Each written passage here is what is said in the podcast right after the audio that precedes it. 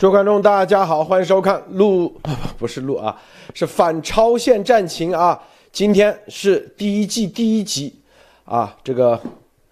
大陆时间已经是二零二二年的一月一日，咱们在美美东依然是十二月三十一日晚上八点半啊。我们给大家说啊，昨天晚上是反超限战情的第一季第零集，今天咱们是反超限战情的第一季啊第一集。我们设立这个栏目的一个重要的原因，就是未来啊，大家会把这个全部串起来，方便大家去索引啊，并且这些所有的内容都是可以反复看的，没有时效性的啊。这个录的视频呢，它有时效性啊。大家看啊，时效性，因为跟时间有关系啊，经常都是热点的。所以这里面今天我们看到的这个标题叫“南京大学大校杨新什么课程成为全国必修课”。咱们这个反超限战情是以啊超限生武器为主，然后依托这个啊，里面有大量的就是告诉大家啊这个一些概念性的东西，同时也是传递给相关的啊各种语言的啊海外的各个系统的啊听咱们节目的这个各个情报口的人啊都会听，因为咱们的节目啊用中文的方式给他详细的。说出来以后，咱们所有的观众，所有的高维度的路德社的观众将会在推特挖很多东西出来。所以，咱们的是一个都是抛砖引玉。记住啊，咱们不是填鸭啊，不是像鸭头或者是中共那种，没有任何填鸭，我们只是抛砖引玉，把这个引子引出来啊。今天晚上啊，待会儿我们还有路德时评啊，路德时评点评今天白天的一些时事。除此之外，今天晚上我们还会有啊会员节目，是什么呢？会员节目是昨天的啊，这个第一季第一集哪个？就是这个情报啊，这个这个验证啊，那那个系列，因为有重要任务要发布啊，重要任务。今天我们这个话题，大家看啊，走到现在，走到现在啊，大家所有人应该都意识到什么叫超限。生武器，什么叫超限生物战？美国方面也全面意识到。今天我们讲的这个是叫杨新，啊，这个杨新是南京大学的大校啊。南京大学作为啊非军方的学校，居然里面有大校。他在里面讲的什么课程？他这个课程是从一九八五年啊就开始讲的，在二零一九年的版本最新的版本里头。它是叫做全国高等学校军事课教学大纲，里面有一个国家安全最新的新型的国家安全，里面就是讲的生物战和生物战争，这是全国高校的必修课啊，必修课。我们今天讲的这个课程是全国高校的必修课，讲的什么呢？讲的就是生物战和生物战争，里面内容啊。极其震撼啊！就是主动承认了啊，中共主动承认了，现在啊，生物战将会取代未来他们啊，他们所提供的现在正在进行的啊，将会超越现在的信息化战争，未来的战争一定是生物战啊！这本身这个课程为什么要在高校普及，就是要发现这样的人才。培养这样的人才，生物战的人才。啊，这里面，首先啊，这是我们的一个开篇，我们待会深入的将会讲这，它分啊，这里面有一个军事课千问里头。好，关于杨新的啊具体这个介绍啊，首先让马蒂娜再给大家深入介绍啊，不要讲内容啊，只讲杨新，啊，你你你给大家再介绍一下好吗？马蒂娜，好的，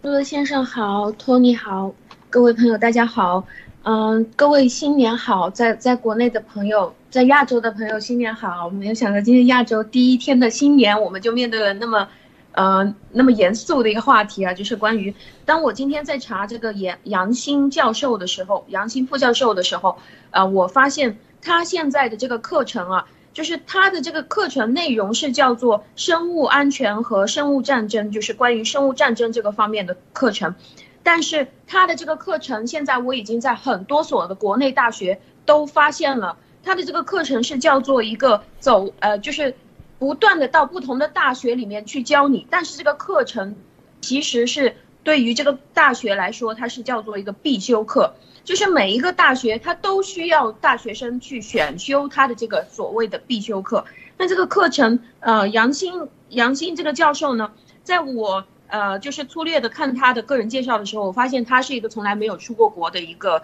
呃大学教授，就是属于呃从从他开始在那个南京陆军指挥学院，一直到现在。他一直都没有接触过西方的思想，或者是没有出过国去调整自己的思想，所以在他的课程当中，最为呃最为让这些学生非常开心的，或者是大家非常高兴的一门学科，就是他所自己独创的这个《孙子兵法》。那他《孙子兵法》还有包括他讲的各种各样的军事的谋略。包括一会儿我们会在这个课程，呃，我不是在课程，一会儿我们会在这个分享当中跟大家分享他的这这些课程内容都是非常让人炸舌的。那我觉得他现在的呃真正应该给他的一个定义呢，就是在二零一七年他被定义的叫做当选为全国的高校国防教育联盟副秘书长，这是他现在的职位。我觉得他并不是南京大学的一个教授而已，因为他的课程现在已经遍。遍及了全国，呃，每呃各个地方的大学都有他这个课程。好的，这个你看啊，首先啊，他定义什么叫生物战，因为它的内容比较多，我们的节目记住只是抛砖引玉啊，让大家自己去看这些啊，相应的部门的这些人啊，他首先定义什么叫生物战，是指在生物技术高度发展以及信息时代核威慑条件下，看到没有啊？交战双方以生物战部队为主要作战力量，以生物战作战思想为指导，以生物战作战方式为主要手段，在生物微边疆啊（括号生物疆域）展开的以夺取制生权为核心，以维护国家生物安全为主要目的的军民结合的总体战争。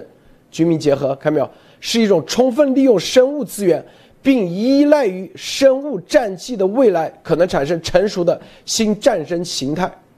这是他解释的，就是在，在他的书本里头、课程里头，啊，他逐层解释。第一，说生物战争还不是当前和未来一定时期内的主导战争形态，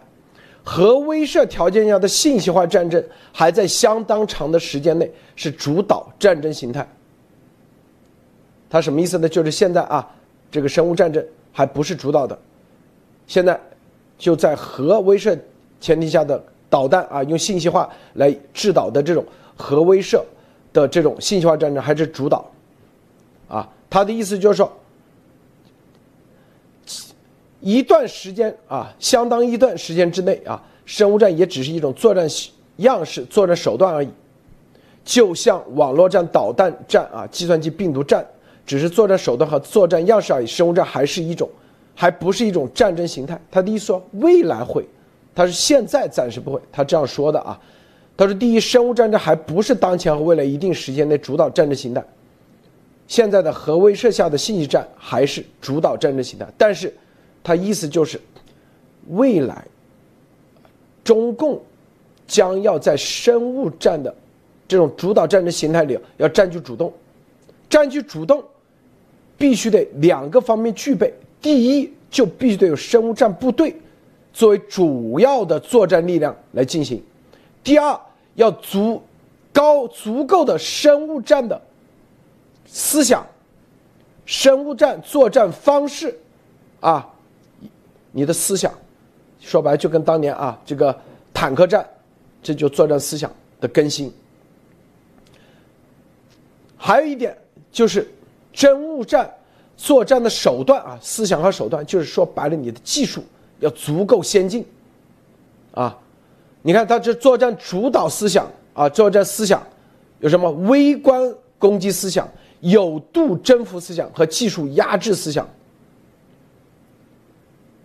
这个现在中共都是往这方面全面在发展啊，微观微攻击思想。他的意思什么意思呢？就是啊，生物战不是打击这些杀伤人啊，这种宏观层面来讲，而是以微观分子结构和功能上来破坏人和动物、植物的结构和生理功能。第二，有度征服思想，它不是像过往战争那样消灭敌人的肉体，而是凭借技术优势，用生物战机让敌人暂时失能。或有限杀伤特定人种，或对敌国家的人形成超微领域的精确有限智商，比如让敌对国家人员在一定时期内得一些奇怪的疫情，没有办法参加战争和生产活动。技术压制思想，说通过各种仿视觉、仿听觉、仿嗅觉的生物传感设备，增强自己的战场感知能力，啊让对手变成战场上的聋子瞎子。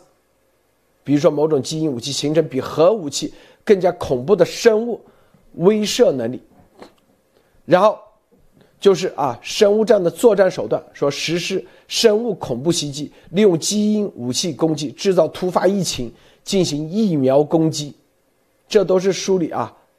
明确写出来的。这个那个托尼看到这时候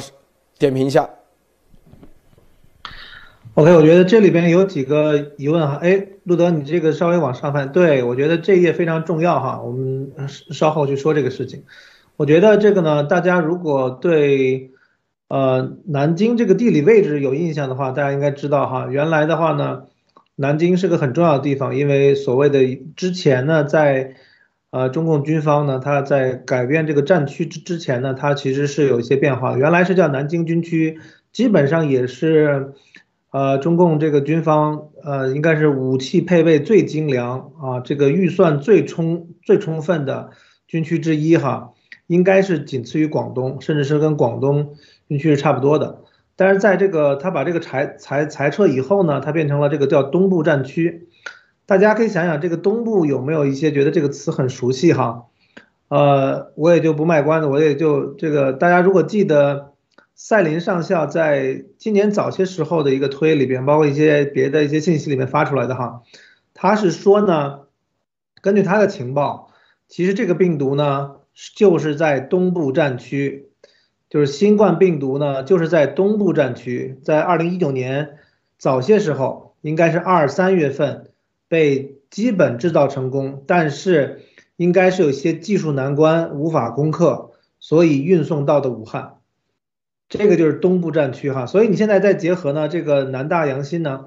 我觉得南大洋心呢，大家如果回归他的这些啊，这个生平啊，马蒂娜刚才也介绍的非常详细了，啊，我觉得他是类似于啊中共这个军方里边，他这个搭班子嘛，他是类似于政委，就是说他主要还是在理论上边，其实刚才我们这个有呃有这个会员朋友讲了哈，就是他是主要是搞理论课，因为呢。你做一个事情，其实这就类似于一个逻辑，就是说，先帮你把这个这个大的事态分析清楚。他可能对技术口呢并不太明白，并且大家在网上搜一搜哈，这个对对他上课呢，很多的学生是反馈是比较一般的，就是实际上就是比较空啊，就是讲的都是纯理论，然后底下呢其实可能真正技术活呢也不太会。但是呢，不可否认呢，中共的他这个。你想这个系统性的洗脑的话，他一定是要有一个自圆其说的逻辑框架的。所以呢，杨鑫他们这些人的负责呢，他包括他是个大校，他也是这个南大的专职的。就是我看到网上评价呢，这个南大对他评价还挺高的，就是说，哎，像杨鑫这样的专职的教军事的这种老师啊不多，我们还要经常从这个，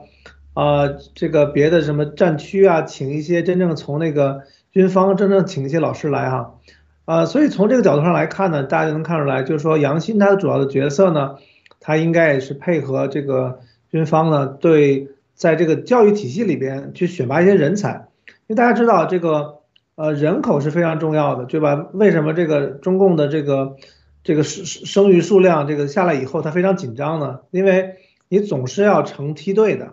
你总是要拔这种尖子的，对吧？你如果你最后你这个不管是战争啊还是科技，包括你制造一些什么生生物技术吧，我们先全体说是技术，或者在大学里的研究，你总还是得有一些人人才的苗子，对吧？因为大家如果在中共里边你读过什么硕士博士的话，你就知道，其实很多的这个这这个老师啊或者博导啊，这个硕导，他们其实呢也真的也不会干什么，就是手上已经没有什么技技术活了，主要还是希望这个学生里边呢去找一些苦力，对吧？他去他去接一些项目，然后呢学生把活给干了，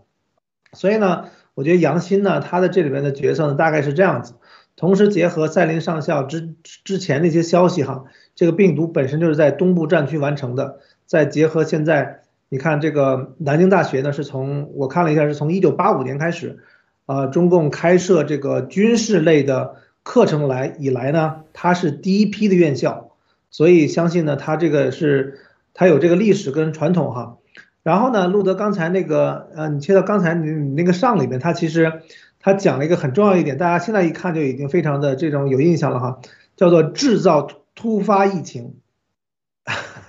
这个你想想，这个新冠不就是整个就是按照他这个理论然后做出来的？OK，路德。对。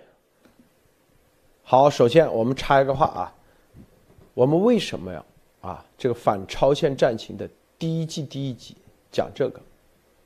告诉大家啊，这些。一，中共已经准备着下一场战争，啊，不叫准备，现在已经在啊，啊，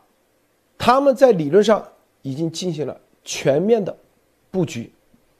研究啊，就跟当年啊坦克战一样啊，古德里安发明了坦克战，是吧？叫做闪电战，当时打的盟军，英国、法国。可以说是啊，毫无还手之力。美国也看傻了，但美国的伟大就伟大在这里，他学习能力强，啊，很快的就在这个坦克战基础上，自己也练出了，啊，像以巴顿为首的这种快速的机机动的坦克战的集团坦克战的部队，装甲部队上，就是告诉大家，自由不是免费的，自由。你必须得在某些方面，你邪恶，他永远他想方设法在研究这种东西，啊，每一场战争，你看啊，都是邪恶的力量不断的升级他们的啊战战争手法。你看在这里，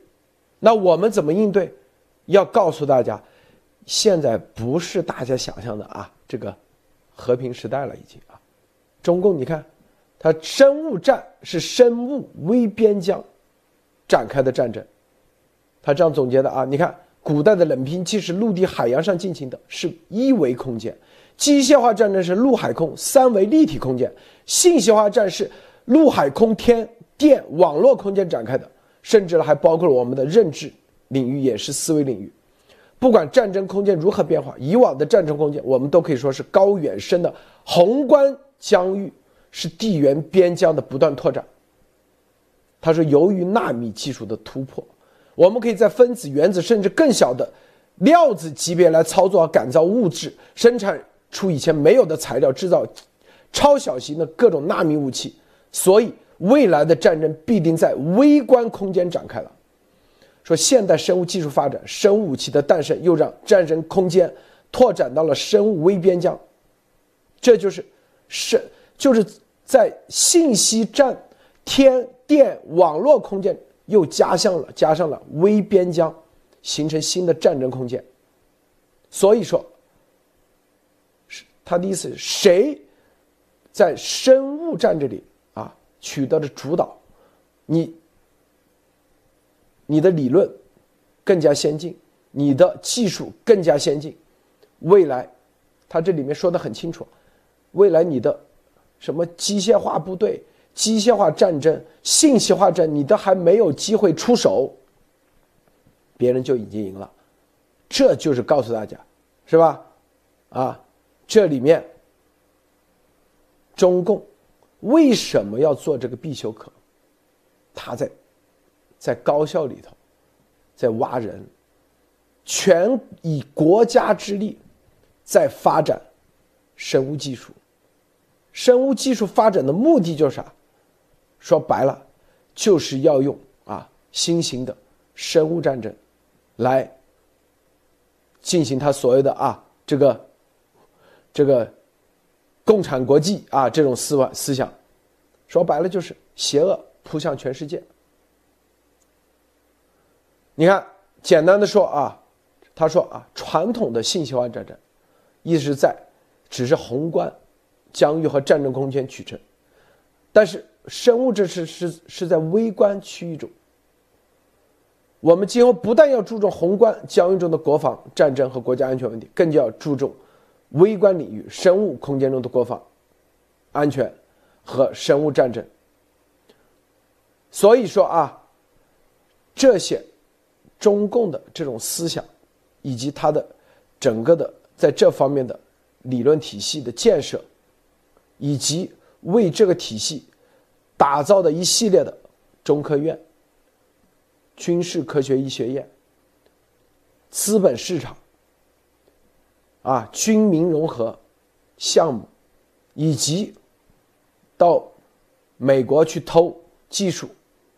是吧？到全世界。建实验室，包括这一系列邪恶的事情，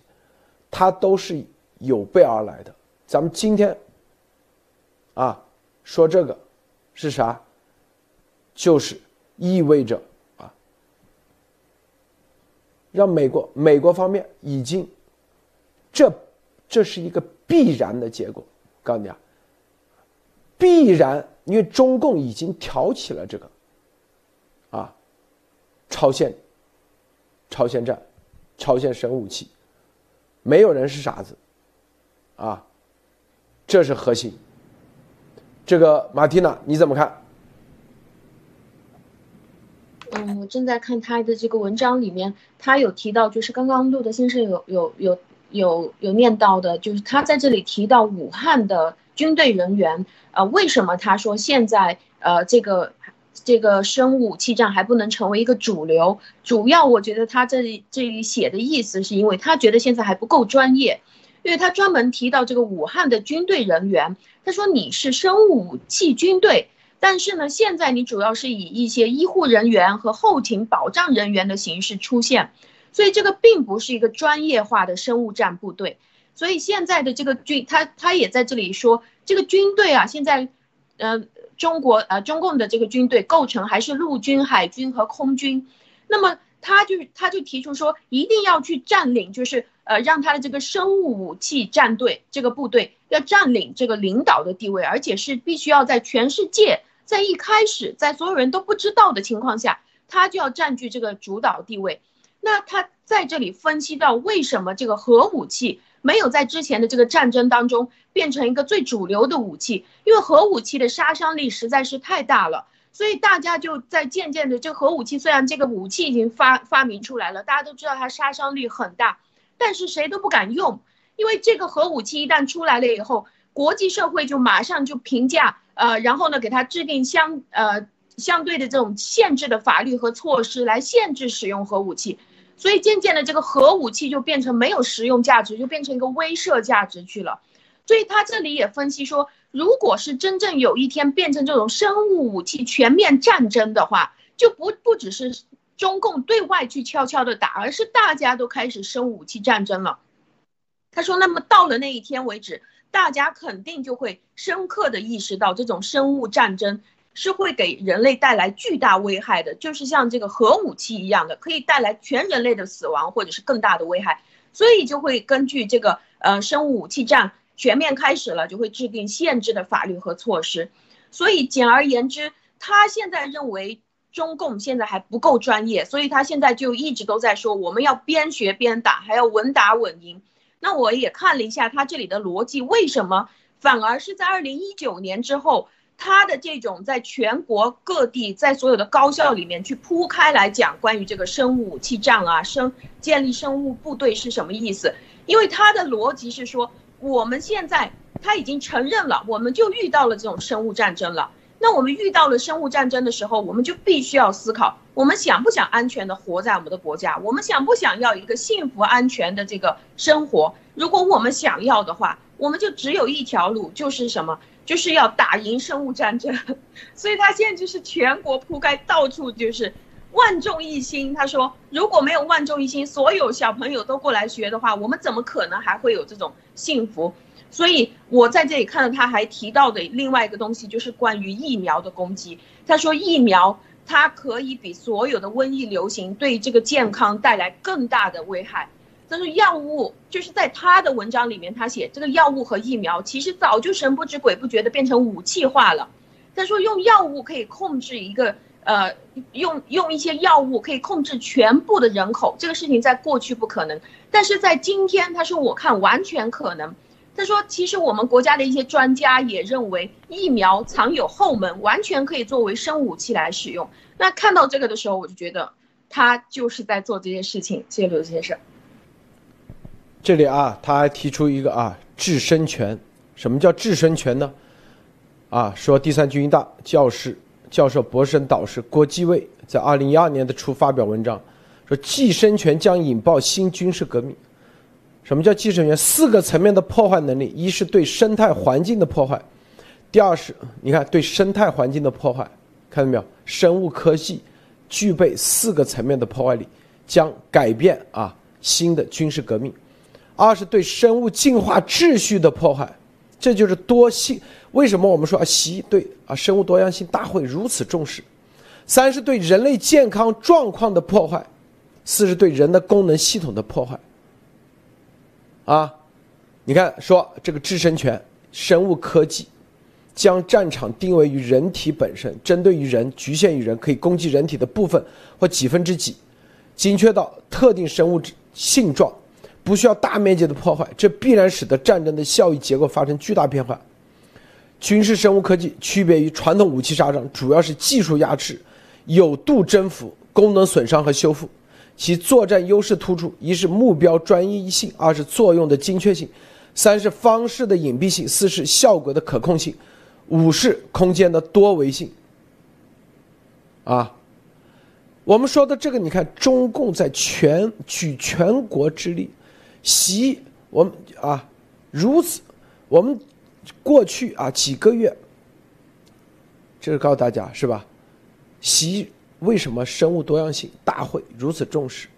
啊，就告诉他，告诉西方世界，当你们还在啊，就跟当年前这个德国都已经啊研究这个坦克战的时候，整个美国还不知道，还没有几艘坦克，大家去看啊，后来才明白，国会赶紧生产坦克，啊，研研研究新的战法，美国告诉美国。中共都已经把战争的形态已经进入到下一个维度了，你们还在这里是吧？导弹啊，啊这些信息战已经过时了。中共正在玩这个，并且他由于他的啊，他的这个人口优势以及邪恶程度，现在可能啊，这个生物战的部队是啥？你们说的很清楚嘛？两点是关键点，一个是，是啊，三点啊，一个是生物战的思想，第二生物战的部队，第三生物战的技术，生物技术，生物战部队就是啊？就是应急管理部。我告诉大家，应急管理部和军方的联勤部就是生物战部队，现在名字叫这个而已。什么公安那随时都被他们征调的，生物战的部队，他都已经。明确到这一步了，啊，国际上，联合国明确规定你不能开发生物武器，但是中共大学都开始在这里谈论，都开始招这样的人，他这是一个普及性教育，教育的这个目的是啥？啊，就跟你从小学数学啊是一加一，目的是啥？目的是在你挖掘人才，培养梯队，最终。把这个部队给建起来，生物战的部队，因为是要技术的，它不是以前简单的啊，拿枪啊拿炮就行了，所以，在大学里头，都已经成为必修课。这是要让西方要全面清楚的。所以，啊，这里面包括制生权战争，大家啊该挖的挖，包括国之大器，微观疆域。啊，你像我们去年二月份，全世界第一个说当代基因武器这本书，后来澳洲的啊，是吧？五月份才那个，都晚了几个月。当时我们就告诉大家，这本书一定会。英文，全世界英文世界的全面铺开。后来验证了，当西方看到这本的书的时候，都吓死了。原来中国早就在那个，是吧？严博士三月份出的报告就把那个放进去了，啊，这就是咱们路德社的观众的重要性。为什么？我们最了解中共的邪恶。说白了，中共邪恶在哪里？他说白，这本书放在那里，你老外也看不懂。这么厚一本书，咋翻译啊？又很精精准的这种词，就算拿给那些懂中文的美国人，他也看不明白。说白了，他也看不懂，因为太专业了啊。所以情报系统，生物的情报系统基本上是空白。这就是为什么瑟林上校说啊。这个生物技术这块，生物情报这块，美国整个情报系统加起来还不如咱们一个礼拜挖的多。这就是啥？文字，因为这个文字和语言的表达，这里面我们之前做节目说过，中共这些书啊，说白了啊，动不动国家安全什么，以生物安全的名义。咱们中国人在啊，只要在这个从小在中国长大的都知道这里头意味着啥，但是他对外他可以明目张胆出版，跟全世界说，你看我们是为了生物安全，但是咱们知道他是干啥，他是借着所谓的生物安全，实际上就是去干这事。中共一贯以来如此，只有咱们才能做到。把这些东西挖出来，并且传递给西方世界，啊，英文的，啊，并且还要精准，这些东西都是可以影响人类文明走向的。因为啊，中共啊，现在在生物技术上、生物科技上，它还没有到啊完全这个啊独步天下的水平。他还在偷，还在想办法跟这些 N H 的那技术高手们忽悠他们喝白酒唱卡拉 OK。所以幺幺九，严博士都站出来，真的不仅仅是这个疫情，更重要的是彻底把中共的这所有东西全部揭露出来。这个事情再晚个几年，就是咱们如果跟着丫头再搞个几年。说白了，中共把这所有的东西全都学会了时候，全超越的时候，他所有东西全建立的时候，真的已经为时已晚。所以严博士这个幺幺九啊，揭露出来这个是军事，当时跟我说的，我根本不相信，我我太震惊了，因为这中共敢这干这事，但是严博士就是言之凿凿的。我一看港大再一搜。这实验室这么牛，他不可能乱说啊！再跟他聊过几次，绝对是啊不会撒谎的人，我就知道这个意义太巨大了。大家看完这些教材以后，你就知道中共在干啥。这就是习的所谓的底气，就来源于这。托尼，你怎么看？我觉得这个非常幸运哈，为什么呢？呃，大家从呃从幺幺九到现在哈，真的是马上就两年了哈，再有在这个十八九天哈，呃，为什么说幸运呢？其实呢，这个严博士的站出来，当然我们觉得这是一种幸运哈，因为这个因为勇气，因为良知，呃，更更更重要的，我觉得是在当下的这个环节站出来哈，呃，我的理解是什么呢？就是说。这种所谓的这种功能增强，或者 gana function，或者是脑控，或者是生物战，其实呢，中共是利用了中国呢一个低人权优势，对吧？以及说没有法治，没有 rule of law，所以呢，很多呃在西方，你包括是不能做的实验，被认为违反这个这个道德的，对吧？这个不是不是 ethical 的这样的一些实验是被禁止的，在西方，那在中国都可以做。同时呢，像鲁德说的哈，他现在这个进程呢，正好是在。他其实没有完全掌握真正关于人类的这个生物技术，所以呢，他在各地他是铺开，他是靠这种就是碰运气、碰概率，对吧？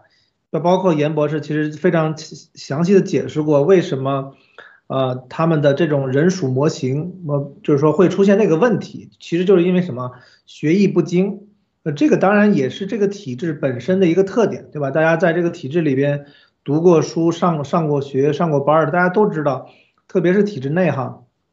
这个还是为上的。所以呢，很多时候你踏踏实实在里边干事儿，你未必能得到好结果。所以很多人也在里边也是人浮于事。也许，所以说我说这个是幸运。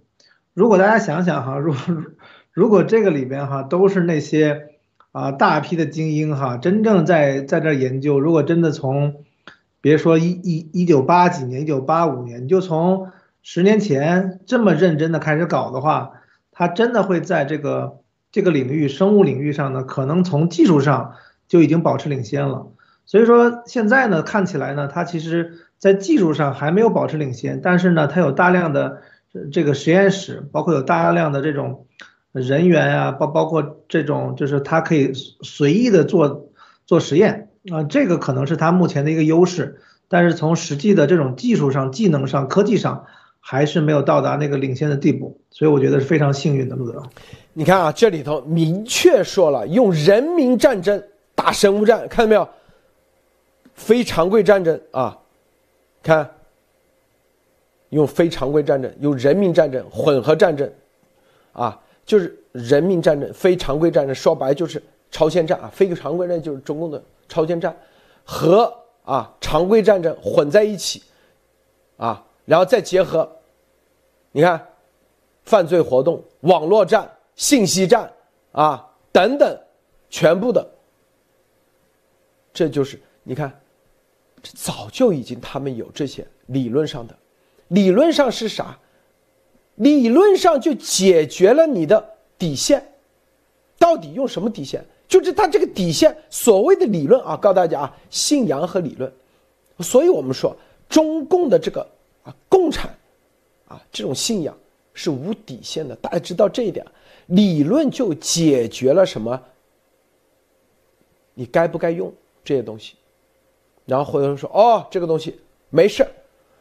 还没有突破咱的底线啊，它的底线就是无底线嘛，就啥都可以用，这就叫理论。理论上，它这所有的文字，说用人民战争可以打生物战的时候，其实就告诉大家。啊，啥都可以用。美国是不可能用人民来打这个，知道吗？这是最关键的。只要一放进去，你这个理论具备，这就是为什么他们要先把理论定下来。这个中共的体制和美国的体制，美国呢是叫啥？是叫法律。中共呢，说白了啊，把理论搞出来，把主义一搞出来。就取代了法律，知道吧？啊，明白吧？就把这些什么知识权、理论形成了主义，比如是邓小平思想啊，然后再形成思想这一系列，这取代了法律，他就这种玩法，所以这就是他要用这个理论形成的这套理论，他要洗脑，给所有的大学全洗脑。核心的就告诉大家，啊，用人民战争打生物战，这个理论是真理。什么叫真理？就是这样，你天天一遍一遍说，哦，就知道，哦，原来我们做炮灰，或者是别人做炮灰，你用别人做炮灰，以及自己被做炮灰，这是合理的，就这意思。这就是为什么他要全国高校成为必修课。啊你就算在生物技术里头，你不能做贡献，那行，你就做炮灰。干啥？要么就偷技术，要么就传病毒。反正你是这个里面的一环节。为啥？因为你是人民战争，就是其实他就传播一个概念给所有的学生。生物战是未来的啊主导的，是吧？谁主导这个，谁就赢得未来。第二，然后生物战的这个理论是必须得全民必须得参与。你在这个全民参与的过程中，别谈什么人权，也别谈啥，啊，就跟那个冰雕连一样，啊，冰刀连一样。你是没有人的，人民战争是没有人的，只有炮灰。人民战争是没有人的啊，是不是？第三点，在这个基础上，你不想做炮灰，那就赶紧，要么去啊，你得为这个事情，你得爬到上面去，爬成不做炮灰的那个，只会做炮灰的人。这就是他的这个体系。这个理论体系的建设，理论体系的建设本身就已经足够邪恶。这个邪恶虽然打着一个冠冕堂皇什么生物安全的名义，实际上，啊，就跟那个应急管理部打着是那个，实际上干的都啥？干的就是生物部队的事，是不是？啊，联勤部那不就干的生物部队的事吗？啊，进行军演，所以这一系列的。往回看，咱们所有的路德社管理已已经啊，在这里绝对走在前面，能够理解，能够挖到中共的所有的这些概念理论，把它解读变成英文，英文让全世界，特别是啊重要的部门都知道，军方啊告诉大家啊，所有的是军方为主啊，军方为主，这些因为这个已经上升到军方。啊跟政客没关系了，我告诉你，今天咱们说的，这就是反超限战情。二零二零年之后，基本是军方的事情了，跟政客没关系了啊！政客说白了，这个引导不了了，影响不了了。这就是啊，这些所有的概念，大家要把它深入的挖。更重要的是啥？啊，最终。把这种，我们叫反超限战，核心是啥？如何应对中共的？这个是关键，因为反就是如何应对，而这个应对的话，我们作为中国人，如果我们不能站出来，我告诉你，那接下场估计啊会被地球。你个华人都会除名掉，我们必须得自己解决，是不是？就像当年纳粹，那美国研发这个核武器的原子弹不都是德国人啊？德国啊，叫做或叫做政治庇护啊，都是政治庇护到美国的，我们叫难民或者叫啥移民。就是，别人就是这么牛，所以德国人到现在受到尊重，因为解决你的哎，包括我告诉大家啊，你看当时美国哪有什么战纸，就是坦克战的这种图纸啊，坦克图都是德国那边那些人正义的人士，就德国里面的正义人士把图纸带到美国，然后去生产，然后再把理论体系给它建起来，一样的概念，现在一样的啊。告诉大家，包括原子弹，爱因斯坦不都是啊说德语的吗？还包括那个叫啥，那个曼哈顿计划那个，不都也是德国的吗？这就是我们必须得啊深入的、全面的，否则真的会被猪头、鸭头这种啊彻底把这个华咱们华人的形象彻底啊给。地球给除名了都有可能，马蒂娜，你说是不是？是的，我非常认同。就就我觉得中国人必须自己要去站出来。他们现在正在做的事情非常明确，去除掉整个整个在墙内的所有人的信仰，取消所有的校外培训，所有人都一起拿来这种共同洗脑，尤其是针对高校的这种共同洗脑。他，我觉得刚刚路德先生所提到的这个理论，当这个理论全面铺开的时候，其实就是为了去除所有这些接纳理论的这些人的内疚，反复的灌输，去去除你对这件事情的对错或者是是非的判断能力，让你就是他在这里说的是生物战，如果你不打赢的话。就会变成一个全世界范围的生物原子弹之战，所以他说你之你要避免这个生物原子弹之战，所以呢你就是在保护国家，所以他就说的这个东西是国家兴亡，匹夫有责，谁是匹夫？你就是这个匹夫，你就有义务跟着他一起去研发这个生物武器，所以他需要所有的这个高校的学生都学到的东西是这一套，他就要取消掉其他的所有可以学到的正常的知识。让我看到他的这个介绍里面那么多的专家、教授、科学家，当有一个科学家被问到，就是关于这个脑控的这个科学家被问到的时候，说你的人生信条是什么？他说我的人生信条就是严谨、技术、钻研进取，还有能打胜仗。这个里面是跟着他的人生伦理道德或者是他的信仰半毛钱的关系都没有。而且刚才路德先生所提到关于他的整个体系的建立，这里也是在这个文章里面也是有这个内容，就是说他说本次的疫情爆发是人类的一次灾难，也是一次悲剧。他首先自己跳出来说这个是一个悲剧，是他自己放的毒。然后他说从维护维护这个国家安全，其实维护他的政权这个角度上来看。疫情的狙击战，它现在是叫做狙击战，我觉得它就是一个游击战，不小心玩脱了，然后现现在就开始去搞狙击战。他说未来这个生物战的预演，这里是最重要的东西，就是整个体系要合作在一起，这里就包括它的指挥体系、军事体系，还有社会动员体系、物资储备体系，还有应急管理体系、通信体系、舆论的引导体系和救治伤病的这个体系，这个是整个一套的。他现在正在做的这个生物战的整套的东西，而他所需要的目的是什么？他也写得很清楚，就是在有限的这种杀杀伤特定人种，不让你一下子全死了，然后就针对你这种人种，把这种敌对国家是精准的杀伤，然后又要隐蔽到让对方防不胜防，让对方在战场上就直接变成哑巴聋子。然后就变成傻子，这个是他所需要的一件事情。别人还没有反应过来的时候，他已经这样去做了。记录的先生，你看啊，他说为什么强调生物战争是居民结合的总体战争？因为生物战争时代也有信息战、信息化、智能化战争，既有政治、外交、经济、科技斗争，也有民事、民心士气的斗争。